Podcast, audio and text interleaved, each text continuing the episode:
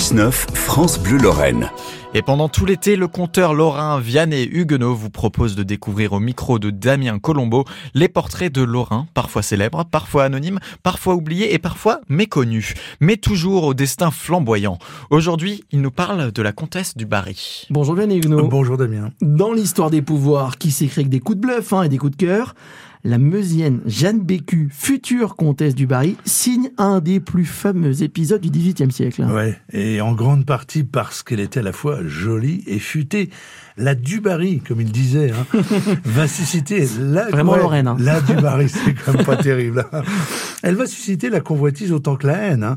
Elle est née à Vaucouleurs, en Meuse, et elle finira sa vie sur l'échafaud. Elle laisse à l'histoire ces mots, alors qu'ils sont pas attestés, hein, des mots qui auraient été prononcés à deux secondes du tranchant, encore un moment, Monsieur le Bourreau, c'est très connu, et c'est Jeanne Bécu.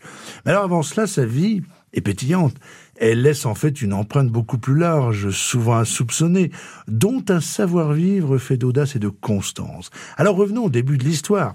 Elle naît d'un père vraisemblablement moine franciscain, le père Ange, et Jeanne, ou mademoiselle Ange, hérite de la beauté de sa mère, qui était femme de chambre de la comtesse de Lude. En 1747, Jeanne a 4 ans, la famille déménage pour se mettre au service d'aristocrates parisiens, et là, elle va observer les bonnes manières du gratin. Elle apprend, elle engrange, elle s'instruit. La minette ne sera pas écervelée.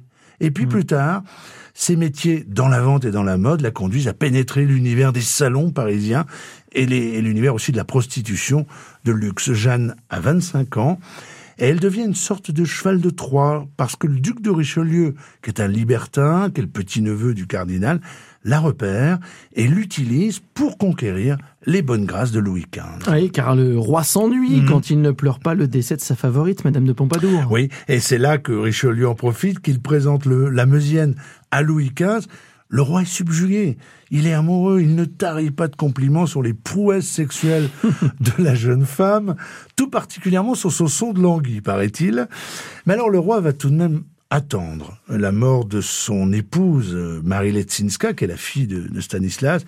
Il va attendre pour titulariser Jeanne et la présenter officiellement à la cour. Et puis, il la fait marier avec le